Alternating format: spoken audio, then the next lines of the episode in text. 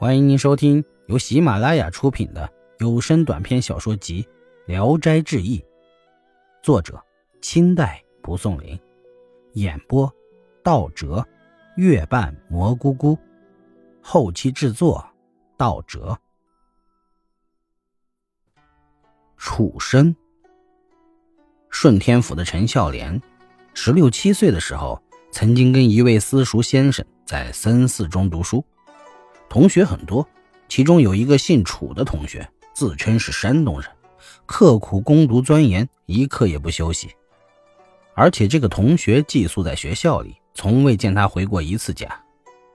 陈深与他最要好，因而就询问他为什么不回家。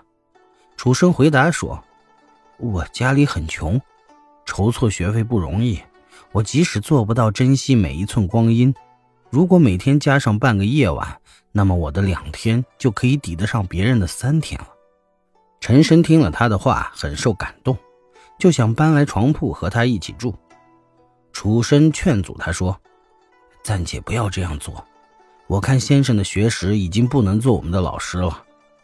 府城门有一位吕先生，年纪虽然很老了，但可以做我们的老师，请你和我一同到他那里去求学吧。”原来京城。教私塾的大多按月计算收取学费，月底学费用完了，学生们可以按自己的意愿继续留下或者离开。于是陈楚二人就一同去拜见吕老先生。吕老先生是浙江有名的读书人，因落魄穷困而不能回乡，只好靠教儿童启蒙糊口，这实在不是他的志向。所以他得到了陈楚两个学生之后，非常高兴。而楚生又很聪明，读书一过目就懂了。吕先生特别的器重他。陈楚两人感情十分亲密，白天同桌读书，晚上共睡一床。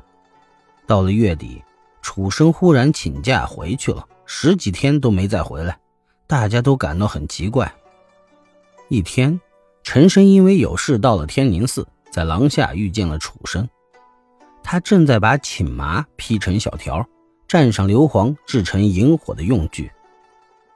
楚生见到陈生后，现出羞惭不安的神情。陈生问道：“你为什么突然停止读书了？”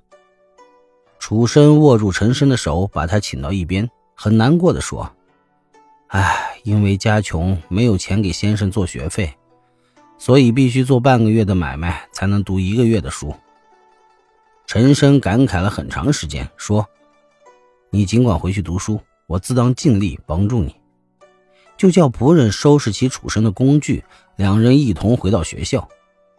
楚生嘱咐陈生不要泄露这件事情，只假托了个理由去告诉先生。陈生的父亲本是个开店铺的商人，靠做买卖致富。陈生常偷父亲的钱，替楚生交纳学费。陈父因为丢失了钱而责问陈生，陈生就把实情告诉了父亲。陈父认为陈生是个书呆子，就叫他停学了。楚生感到十分羞愧，拜别老师，准备离去。吕老先生知道了其中的缘故，就责备他说：“你竟然这样贫困，为什么不早告诉我？”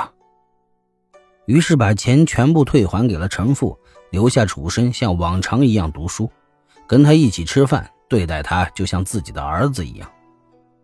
陈生虽然不入馆读书了，却常常邀请楚生到酒店共饮。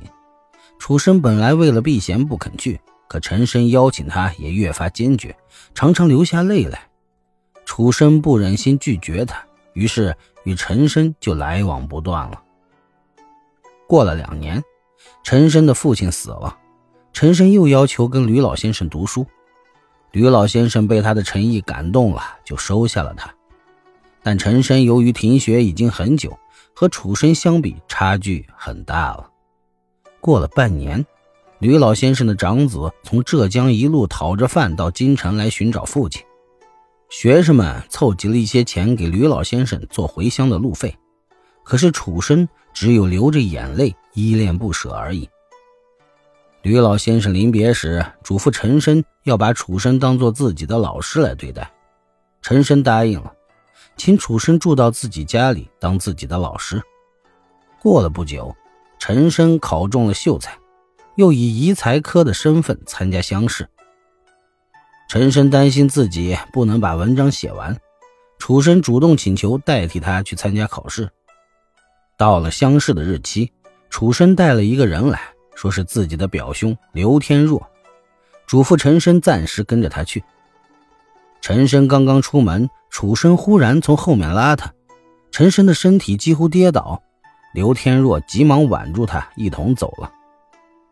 他们游览眺望了一阵子以后，就一同在刘天若家里住下了。刘家没有妇女，他就让客人住在了内院。住了几天，不知不觉到了中秋节了。刘天若说：“今天李皇清的花园中游人很多，我们也应当去疏散一下心头的烦闷，顺便送你回家。”于是刘天若就叫马童挑着茶炊酒具前去。只见水中楼台梅花形的亭阁里，人声喧哗嘈杂，不能进入。走过了一道水闸，便见在老柳树下横着一条画舫，他们就相互扶着登上船去。本集演播到此结束，谢谢大家的收听，喜欢请点赞、评论、订阅一下。